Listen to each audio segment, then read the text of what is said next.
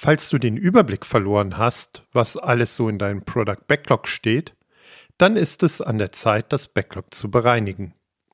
Wie man als Product Owner an diese Herausforderung herangehen kann, besprechen Tim und Dominik in dieser Folge. Natürlich werfen sie dabei auch einen Blick auf die Ursachen für explodierte Backlogs. Falls du also in einer ähnlichen Situation bist und dich fragst, wie konnte es nur so weit kommen? Dominik und Tim liefern in dieser Folge Ideen, die dir helfen können.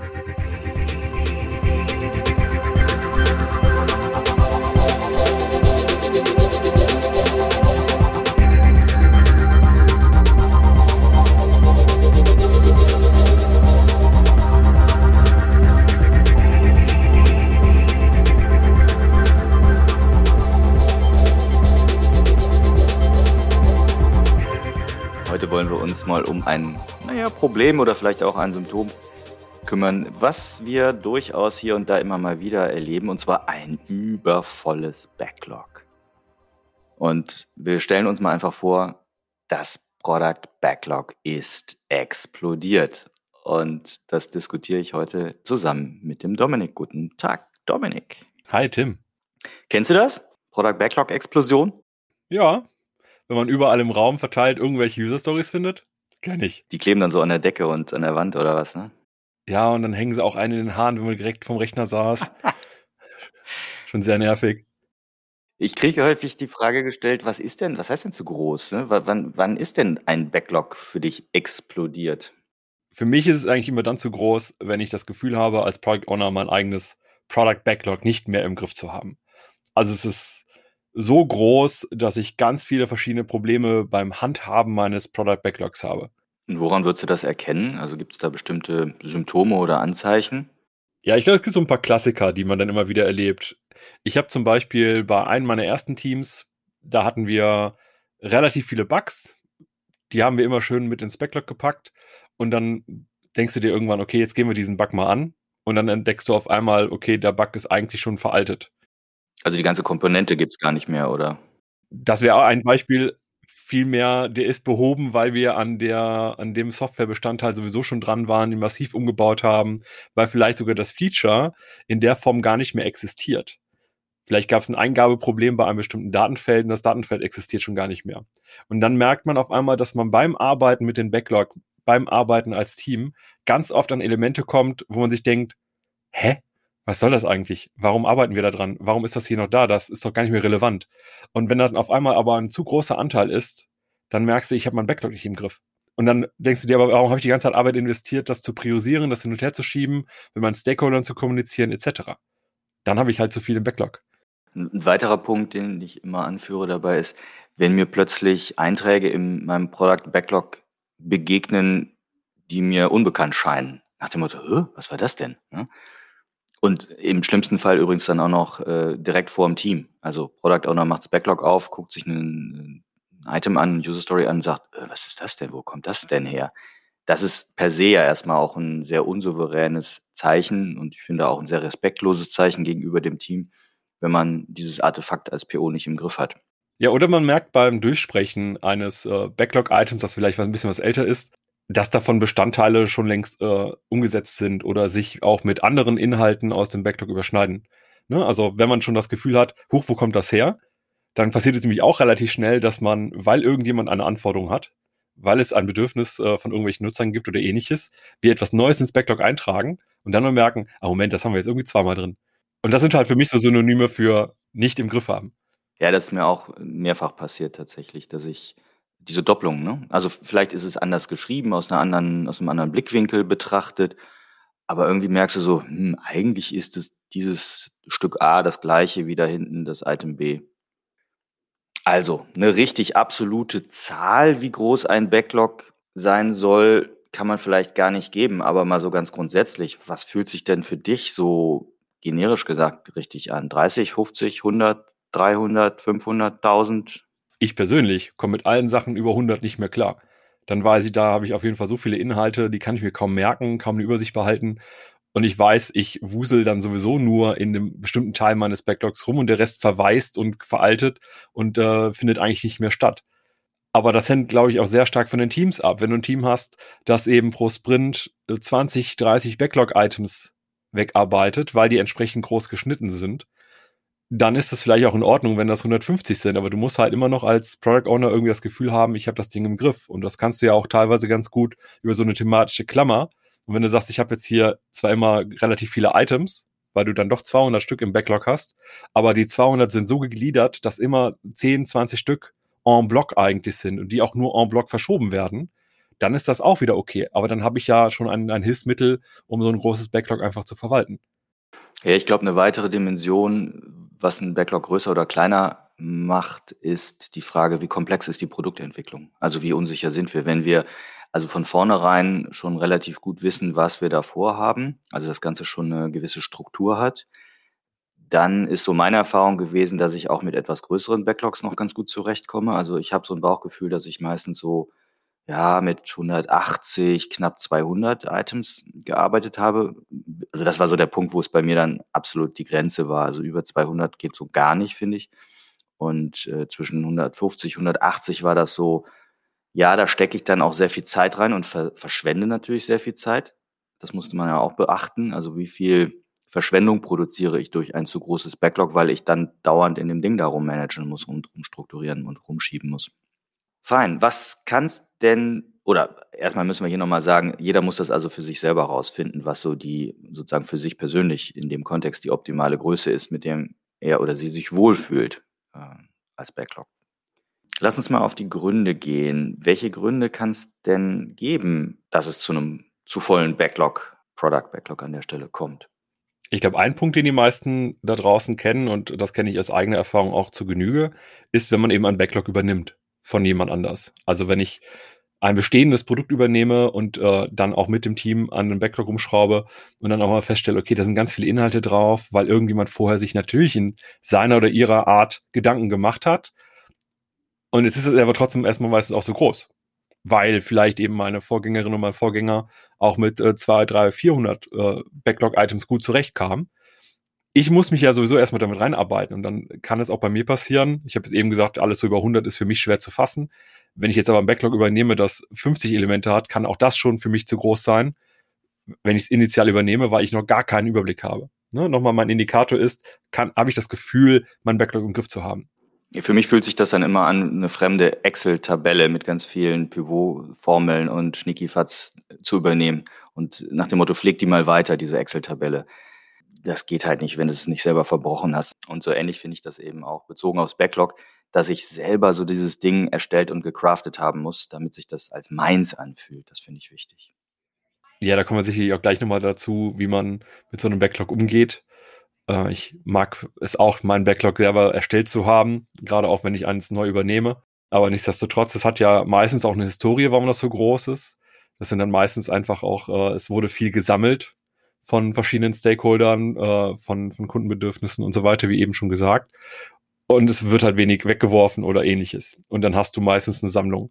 Das kann natürlich jetzt nicht nur dabei passieren, wenn du einen Backlog übernimmst, das kann dir auch einfach selbst passieren, dass dein Backlog immer größer wird, weil ähm, letztendlich du halt mehr reinbekommst, als du umsetzen lässt. Da sind ja jetzt zwei spannende Punkte drin. Erstmal das Thema Wegwerfen. Also dafür brauche ich einen gewissen Mut und natürlich auch, finde ich immer, eine, ja, ein ordentliches Erwartungsmanagement im Gespräch mit den Stakeholdern, aus deren Ecken vielleicht diese Product Backlog Ideen entstanden sind.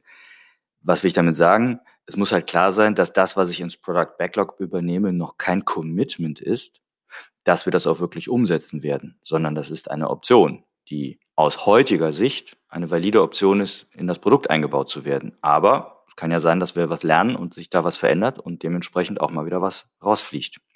Ich sehe das ja tatsächlich ein kleines bisschen anders. Auch so ein bisschen aus der Folge und den Gesprächen mit äh, Olli, also mit der Folge zum Thema äh, Product Backlog.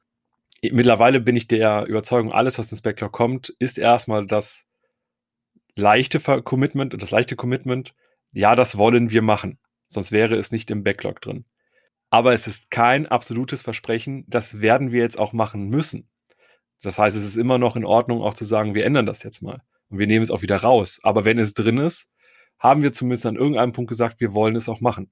Ja, für mich ist das halt genau das, der, der Punkt, dass es eine Hypothese ist. zu diesem Zeitpunkt, als wir es aufgenommen haben, war das eine Hypothese im Sinne von, wir glauben, dass dieses Product Backlog Item hilfreich ist, um den Wert des Produkts zu steigern. So stellt sich formuliert. Aber wir wissen es halt nicht.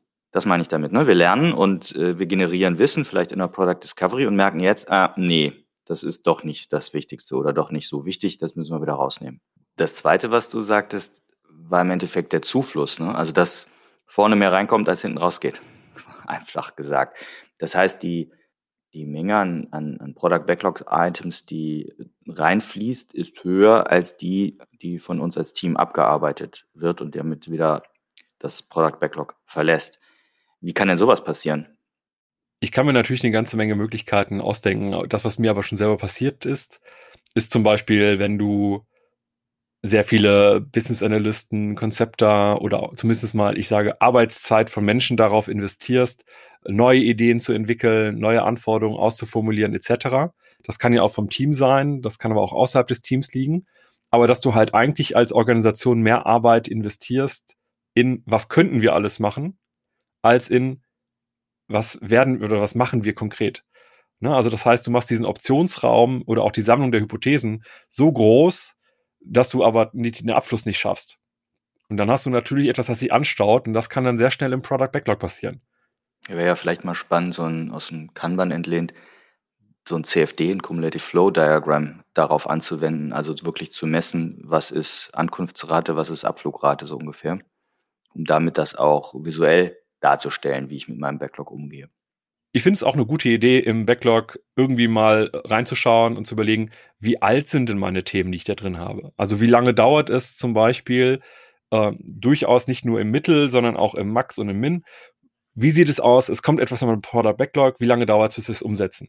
Und wenn das halt irgendwie ein Jahr oder noch länger wird, dann weiß ich jetzt schon, ohne dass ich mir genauere Gedanken dazu gemacht habe, das ist halt zu lang. Brauche ich die Sachen dann in meinem Product Backlog? Ich würde nochmal reinwerfen, ähm jeder darf reinschreiben ins Product Backlog. Das könnte ein Grund sein. Also bis hin dahin, äh, bis dahin, dass ich vielleicht so eine automatische Mail-In-Funktion in meinem Product Backlog Tool eingebaut habe. Das heißt, nur per einfacher E-Mail an irgendeine künstliche E-Mail-Adresse entsteht automatisch eine User Story oder ein Backlog-Eintrag, sei es in Jira, Trello, whatever. Und damit verliere ich natürlich jegliche Kontrolle als Product Owner, was da reinkommt. Es ist natürlich auch sehr einfach für mich, meinen Stakeholdern zum Beispiel zu sagen, wenn ich gerade keine Lust habe, lang und ausführlich über irgendetwas zu diskutieren, zu sagen, pack mir das ins Backlog oder ähnliches, ne? so als Ausweichdiskussion oder als Diskussionsausweichen. Aber es führt halt auch dazu, dass ich sehr viele Inhalte im Backlog habe, die unter Umständen auch gar nicht meinen eigenen Gütekriterien entsprechen. Und dann kann es auch gut sein, wenn das sehr viele werden, dass ich die gar nicht mehr aufgeräumt bekomme, weil ich selber mir nicht die Zeit dafür nehme, das äh, entsprechend zu bearbeiten. Ja, das geht ja einher mit diesem Bild des Feature Brokers auch, ähm, was Roman Pichler in diesem Beitrag Balanced Product Leadership 2018 mal reingebracht hat. Also wenn du so dieses Extrem bist, dass du so ein People-Pleaser fast schon bist, das heißt, es jedem recht machen willst und jeden Pups den Stakeholder lässt, sagst du, ja klar, nehme ich ein Backlog auf, ja, ja, ja. Also ich sage nie nein, ich lehne nie was ab, sondern nimm erstmal alles auf. Das ist sicherlich auch ein, ein Verhalten, was zu einem übervollen Backlog führen wird. Ja, absolut. Absolut. Das ist auch, glaube ich, etwas, das äh, gerade die Rolle von Product Ownern so ein bisschen herausfordernd macht, dass man an bestimmten Stellen auch einfach, äh, ich sag mal, Nein sagt, beziehungsweise auch in Diskussionen geht und nicht immer nur einfach alles annimmt. Hm. Was gibt's denn noch? Siehst du noch weitere Punkte? Ja, ich glaube, ein weiterer fällt mir noch ein und das ist so, wir, wir brechen ja irgendwann immer Inhalte auf. Also wir haben irgendwann so die Überlegung, lass uns eine, keine Ahnung, eine Dateiverwaltung bauen. Und für eine Dateiverwaltung gehören halt irgendwie User Stories dazu. Oder zumindest mal unter Backlog-Items, wenn wir es aufbrechen aus einem großen Epic, machen wir kleinere Teile. Und dann habe ich irgendwie, ich kann Dateien umbenennen können, Dateien anlegen können und etc. Ihr kennt das. Jetzt passiert es aber auch irgendwie häufig, dass so ein, so ein aufgebrochenes Epic sich komplett verschiebt und dann schiebe ich es irgendwie nach unten ins Backlog. Warum auch immer. Andere Sachen sind gerade richtig äh, relevant geworden, dringender geworden oder ähnliches. Und dann habe ich aber statt irgendwie einem Eintrag für Dateimanagement 10, 20 Einträge in meinem Backlog für eben das gleiche Thema, aber die einzelnen, einzelnen äh, Features. Das ist jetzt erstmal so nicht per se schlimm. Nur je nachdem, wie oft das passiert, kann es halt gut sein, dass sich dann äh, sehr viel unten im Backlog ansammelt, weil wir dachten, es wäre relevant. Wir haben es schon runtergebrochen. Und diese runtergebrochenen Elemente jetzt en bloc, wie ich das eben auch schon mal gesagt habe, die schiebe ich jetzt nach unten. Und auf einmal habe ich aber insgesamt im Backlog zwei, drei, 400 Elemente, weil ich einfach schon Epics habe, die runtergebrochen sind, obwohl die eigentlich in den nächsten paar Wochen gar nicht relevant sind. Prima, jetzt haben wir ja schon einige Gründe besprochen und gesucht, was da, die dazu führen können, dass mein Backlog explodiert ist. Lass uns mal einen Schritt weitergehen und überlegen, wie kriegen wir das denn wieder in den Griff? Wie reparieren wir das denn wieder? Wie bekommen wir denn unser Product Backlog verkleinert? Wenn wir unser Backlog wieder in den Griff kriegen müssen, müssen wir eigentlich ein bisschen auch überlegen vorher und deswegen haben wir ja auch schon über die Gründe gesprochen. Warum ist es so groß geworden? Wenn ich jetzt mal mit dem letzten anfange, wir haben jetzt gerade gesagt, ich habe diese, diese Epics, die eigentlich schon untergebrochen sind und die sind jetzt in meinem Backlog, die schieben sich nach unten und ich weiß, ich packe die nächsten paar Sprints nicht mehr an, dann ist, glaube ich, eine gute Strategie, die Sachen auch wieder zusammenzufassen. Also natürlich kannst du sie in deinen Backlog einfach weiterhin en bloc verschieben, aber es kann immer gut sein, dass sich einzelne Elemente irgendwie dazwischen wuseln. Ne? Also ein einzelner Bug zum Beispiel, den man priorisieren möchte, oder eine einzelne andere Anforderung, die wichtiger ist als die Hälfte aus deinem Epic oder nicht. Aber wenn es sowieso erst in zwei Monaten, drei Monaten, vier Monaten dran ist, dann würde ich die Sachen zusammenfassen. In Jira würde ich zum Beispiel äh, eine Story wieder haben im Backlog und die anderen als Subtask oder so etwas darunter packen, damit die aus dem Backlog verschwinden, aber da sind und wenn ich sie nochmal brauche, kann ich sie wieder auspacken und auch dann nochmal schauen, brauche ich sie jetzt weiterhin, sind die noch aktuell oder muss ich sie auch vielleicht neu schneiden, weil auch das könnte ja dann sein. Würdest du da als Klammer so ein mögliches künftiges Sprintziel nutzen oder nutzt du da an der Stelle Sprintziele zum Klammern noch gar nicht? Eigentlich nutze ich da keine Sprintziele, sondern eher so ein Format von Epics. Also für mich kann ein Epic ja auch in mehrere Unter-Sprintziele auffallen. Also ein Epic kann sich ja auch über mehrere Sprints hinziehen, weil es einfach so groß ist. Ich würde aber eher über das Epic gehen. Ich möchte nochmal auf, auf das Problem zurück, dass ich quasi ein fremdes Backlog übernommen habe, was sehr groß ist. Und da ist mir immer sehr wichtig, dass ich das Backlog zu meinem eigenen Backlog mache. Und das kann ich damit tun, jetzt mal ganz extremst gesagt, dass ich alles rauslösche. Hm, Steuerung A Delete hilft immer, was wichtig ist, kommt wieder. Und einfach das nur noch äh, wieder reinnehme und ein neues Backlog wirklich aufbaue. Im etwas ja, ernsthafteren Sinne, ich stelle das bisherige Backlog quasi als, eines Töpf, ein, als ein Töpfchen dahin und äh, übernehme wirklich einzeln jede, jedes Product Backlog Item, jede User Story in mein neues Backlog und mache das ganz bewusst oder lasse eben was weg. Das kann ich dann in so Tools mit Jira natürlich auch über so Labels durchführen und einfach eine andere View mir nutzen. Ich habe bei, gerade bei Jira auch zum Beispiel häufiger mit richtig separaten Backlogs gearbeitet. Also indem ich zum Beispiel gesagt habe, in der einen View sind keine Bugs drin und ich habe ein separates Bug-Backlog, was ich heute keinem mehr empfehlen kann, aber das habe ich da eigentlich, habe ich halt mal früher gemacht. Oder auch sowas wie ein Ideen-Backlog, wo halt Elemente nicht hingehen zum Sterben, aber zumindest mal so zwischengespeichert sind. Und das wäre jetzt wahrscheinlich auch mein Umgang, du hattest eben gesagt, mit Hypothesen sammeln und äh, das ist das, was wir machen wollen. Da könnte es auch gut sein, dass ich mir je nach Kontext zum Beispiel ein Board mache, das ist eher weiter weg das hätte dann alle äh, Stories, die da drin sind und alle Backlog-Items hätten das Label äh, Idee oder Hypothese oder wie auch immer. Und dann habe ich noch ein anderes Label, das dafür sorgt, dass mein eigentliches Backlog, das ich auch mit dem Team inhaltlich näher bespreche, weil es in naher Zukunft ist, das hat dann ein anderes Label, das wird anders sortiert, ich habe ein anderes Backlog. Rein technisch in Jira habe ich dabei immer das Problem gehabt, wenn ich wirklich getrennte Backlogs, also getrennte Jira-Projekte angelegt habe, dann gab es immer Probleme eigentlich, weil dann die Epics zum Beispiel äh, nicht eins zu eins übernommen werden, weil das, sondern, also selbst wenn ich sie gleich nenne, sind das technisch andere Items. Das heißt, mir war es dann eigentlich immer wichtig oder wäre es dann immer wichtig, in einem technischen Product Backlog oder Jira Projekt zu arbeiten und das dann entsprechend über Labels oder andere Markierungen mit einem entsprechenden anderen View zu äh, bearbeiten. Wie siehst du das? Oder wie gehst du damit um? Ja, das sind ja die auch so ein bisschen die Restriktionen der einzelnen Systeme. Ich kann mir auch das gut vorstellen. Ich weiß gar nicht mehr, wie der Team Foundation Server das gemacht hat. Mit dem habe ich auch eine Zeit lang gearbeitet. Schrecklich, weil man da nämlich nicht mehrere Backlog-Items en bloc verschieben konnte. Also da war das mit dem Zusammenfassen noch wichtiger für mich, als es bei Jira zum Beispiel der Fall wäre. Aber ich kann, auch wenn ich jetzt, und ich habe das auch schon gesehen und kenne das auch, dass man zum Beispiel Trello nutzt für äh, Backlog-Verwaltung etc., auch wenn ich das nicht so ideal halte. Da kannst du auch mit Labels arbeiten oder im Worst Case, was überall geht, ist, dass du zum Beispiel etwas über äh, so Textfragmente, die du vorne dran packst in die Bezeichnung. Ne, da steht da irgendwie Epic 1 Doppelpunkt Name der Story. Epic 1 Doppelpunkt zweiter Name der Story und so weiter, so dass du das egal, wo du es machst, immer äh, übertragen kannst und diese technischen Restriktionen nicht hast. Ja, was uns natürlich immer bewusst sein muss, wenn man mit so einer Art zweitem Backlog oder Ideen-Backlog oder irgendein so Vorfluter oder so arbeitet, dass es natürlich ganz gefährlich ist, dass wir dadurch vielleicht irgendwann vermissen, die wirklich wichtigsten und wertstiftendsten Dinge äh, auch zu bearbeiten, weil wir dadurch natürlich eine gewisse Form von Wasserfallfunktionalität einbauen. Also da muss man, glaube ich, die Antennen ganz weit oben haben. Und da gibt's ja eigentlich noch eine zweite Variante, die ich äh, viel häufiger angewandt habe. Und das ist das, ich sag mal, so ein zweiteiliges Backlog. Eigentlich hast du ein großes Backlog, aber du hast irgendwo eine Art visuellen Trenner. In Jira habe ich das gerne so gemacht. Ich habe eine Pseudo-Story angelegt, ein Backlog-Item, dessen Name nur aus Bindestrichen besteht oder äh, aus Gleichzeichen. Und äh, manchmal auch so mit so einem Kommentar ab hier unsortiert oder ähnliches. Dann kann ich sagen, okay, ich habe so meinen oberen Teil, mein eigentliches inhaltliches Backlog und ich habe meinen unteren Teil, wo die Reihenfolge zum Beispiel noch nicht relevant ist. Wo ich weiß, das ist, das ist mein Auffangbecken, mein Vorfluter. Da muss ich auch nicht jedes Mal reingucken.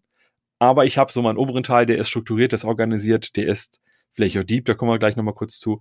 Während ich dann aber unten all den anderen Rest habe und auch das Auffangbecken, wo vielleicht alles Neue auch erstmal reinkommt, bevor ich es dann, bevor ich es dann mit dem Team nach oben schiebe.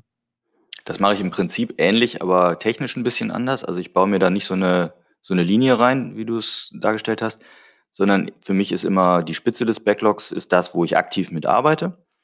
Und ganz unten ist für mich immer irgendwie auch noch eine wichtige Position, weil ich da eigentlich mit dem Team immer vereinbart habe, wenn ihr was reinstellt oder wenn ihr irgendwie eine Idee habt, stellt sie mir gerne ins Backlog rein, aber ganz unten, damit ich sie auch finde, also so am Fuße des Backlogs.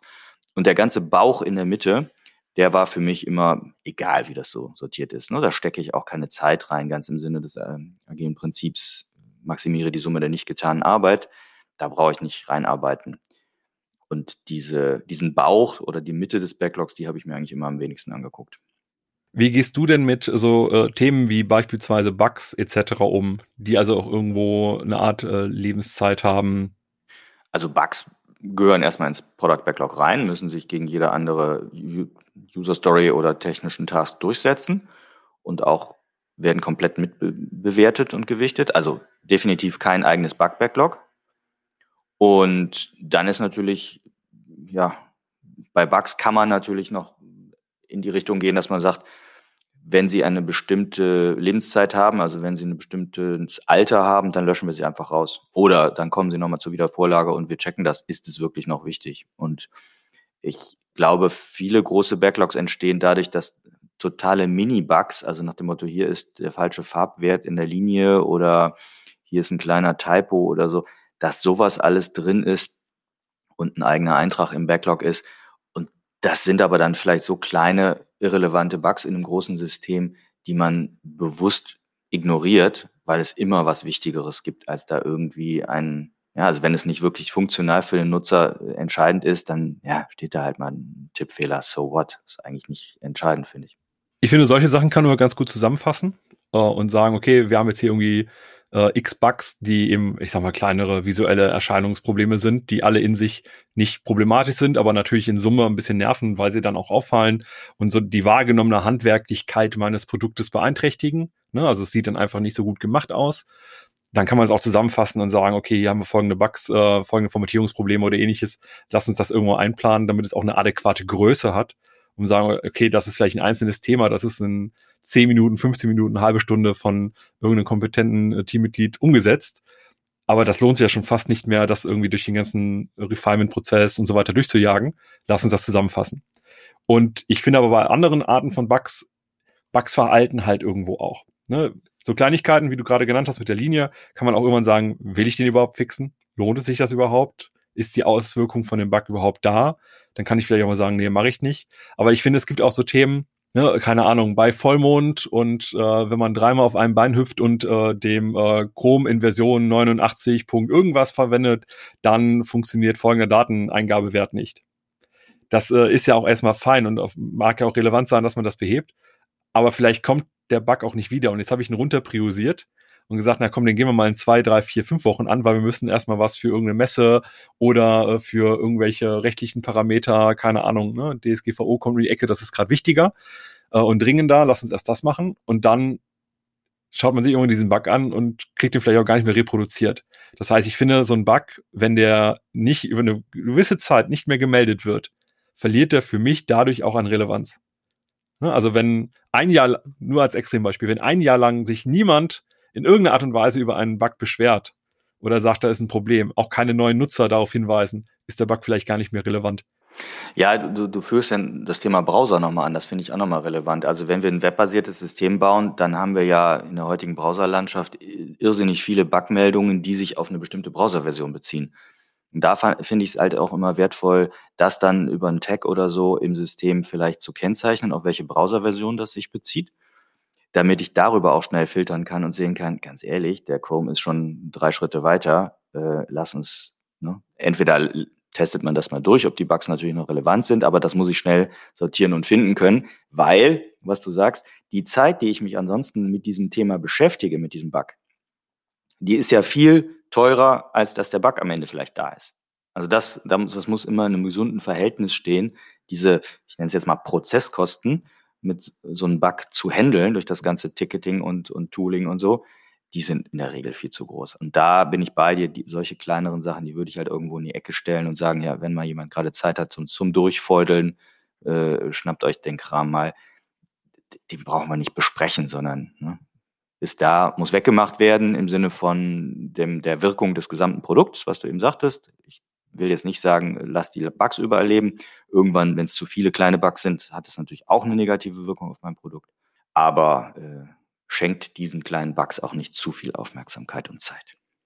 Gut. So, jetzt haben wir also am Anfang die Gründe gesucht, die zu einem übergroßen Backlog führen. Wir haben jetzt äh, überlegt, wie kommen wir das bekommen wir das in den Griff? Wie kriegen wir es verkleinert? Jetzt müssen wir natürlich noch dafür sorgen, dass das auch so bleibt. Also, welche Strategien gäbe es denn, Dominik, um letztlich vorzusorgen, dass das Product Backlog uns nicht zumüllt? Root Cause Analyse, würde man jetzt sagen, ne?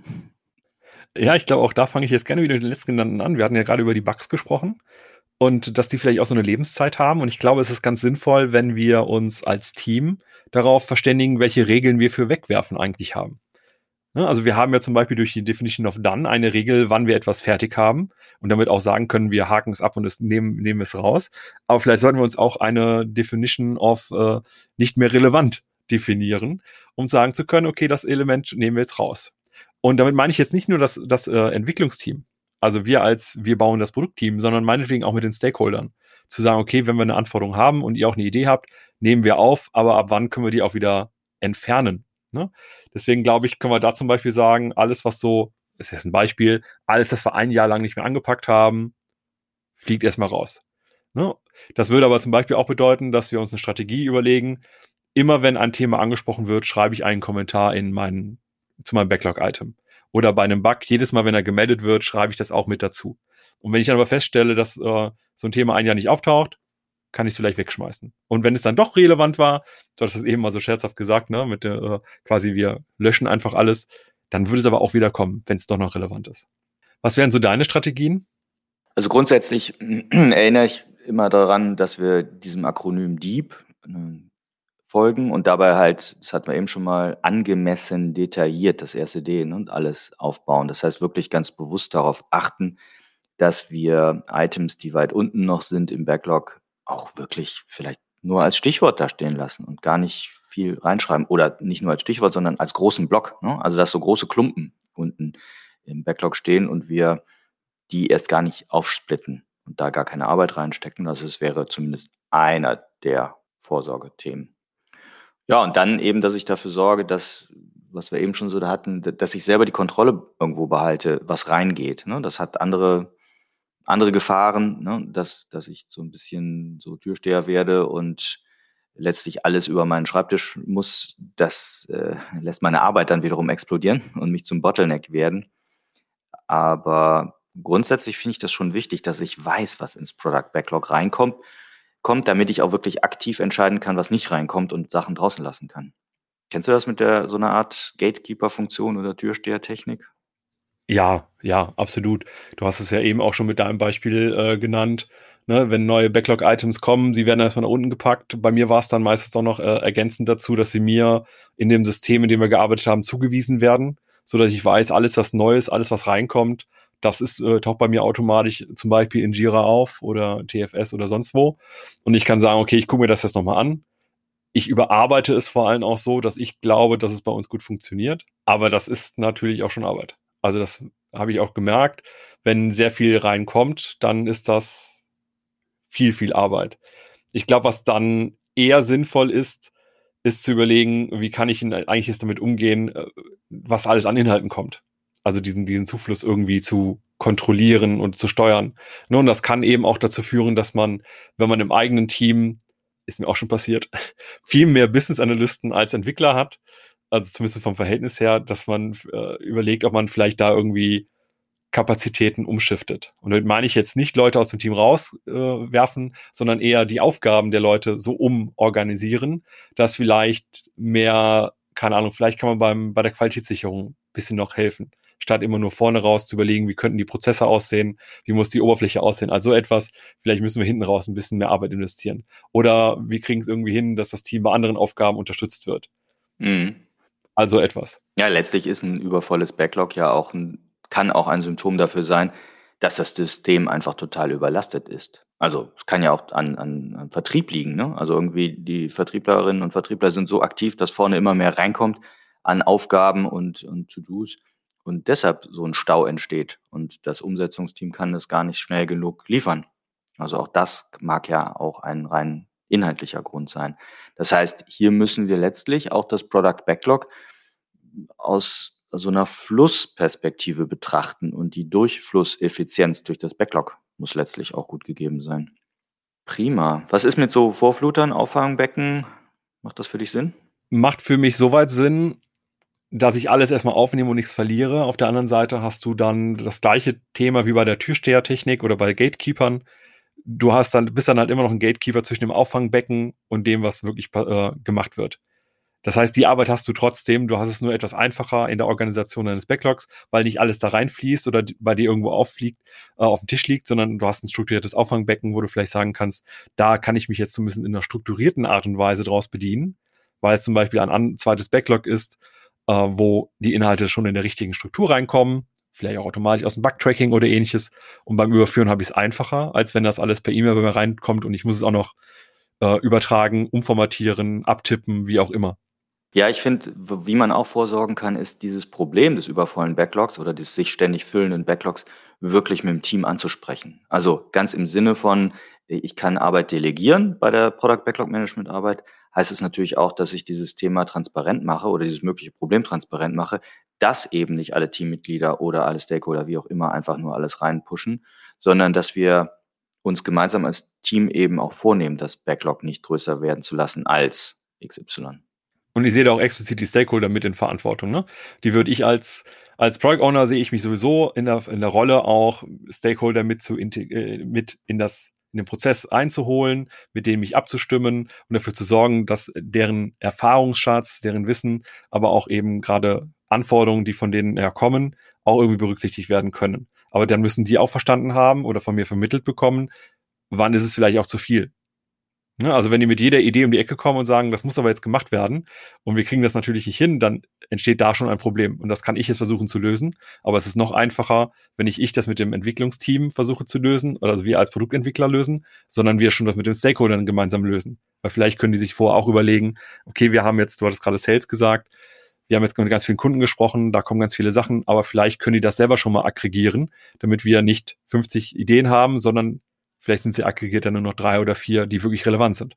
Ja, ist ein guter Punkt. Würde mich auch nochmal zu dem Thema Story Mapping. Ne? Also ich bin ja immer ein großer Fan davon, Story Mapping vor dem Product Backlog zu machen und dann wirklich das äh, Slicing der Story Map eben zu nutzen und wirklich nur die relevante Slice, also die, die relevante Schicht für den nächsten Outcome, den wir erzielen wollen, diese Punkte auch mit in das Product Backlog zu übernehmen und äh, gar nicht mehr. Das heißt also, wirklich auch, ich würde das nicht Vorfluter nennen, sondern Strukturierung der äh, Inhalte oder wertorientierte Entscheidungen schon vorher zu treffen. Aber dazu haben wir ja auch eine entsprechende Podcast-Folge gemacht. Dominik, vielen Dank bis hierhin, aber nochmal so zum Abschluss. Hast du noch irgendwie so einen speziellen Tipp, den du den Hörerinnen und Hörern mitgeben magst zu dem Thema? Ich hätte jetzt ja die Vermutung, dass wenn jemand sich diese Folge anhört, dann, weil er oder sie ein Backlog hat, das zu groß ist. Und für mich ist zu groß immer, ich habe nicht mehr die Kontrolle über meinen Backlog, ich habe das Gefühl, damit nicht mehr zurechtzukommen.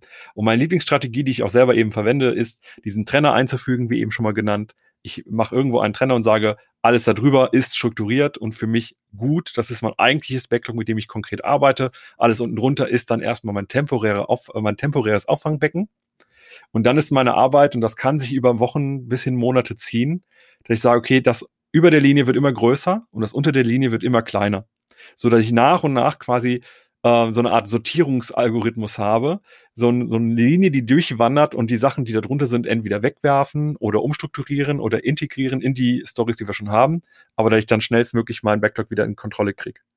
Mein Tipp geht in eine ähnliche Richtung, aber zielt mehr auf die Visualisierung ab. Also macht deutlich, wie ist euer Zufluss und wie ist euer Abfluss aus dem Product Backlog, damit nicht nur ihr das in eurem äh, Tool, wie zum Beispiel Jira, seht und merkt, sondern auch das ganze Umfeld, die Stakeholder, das Team, so dass man einfach einen Gesprächsanlass hat. Also wirklich vielleicht mit so Mitteln wie Cumulative Flow Diagram aus dem Kanban oder ähnlichem klar machen. Äh, stellt euch das vor wie so ein Flughafen. Ne? Wie viele Flieger kommen an, wie viele Flieger fliegen weg und wie viel Platz ist auf dem Flughafen damit wir einfach eine, eine optische Darstellung haben des Problems und dass alle dadurch ein bisschen die Antennen schärfen. In dem Sinne hoffen wir, dass eure Backlogs nicht mehr weiter explodieren oder ihr sie zähmen könnt. Denkt dran, das Product Backlog ist für die Rolle des Product Owners einfach meiner Ansicht nach das wichtigste Instrument, mit dem ihr steuern könnt. Und in dem sich, wie der Scrum Guide so schön sagt, eure Entscheidungen im Hinblick auf, den, auf die Wertmaximierung des Produktes widerspiegeln soll. Also Besen in die Hand und alle Stories, die in der Gegend rumfliegen, wieder zusammenkehren und mal gucken, was man davon noch behalten will. Einmal kurz durchfeudeln. Danke.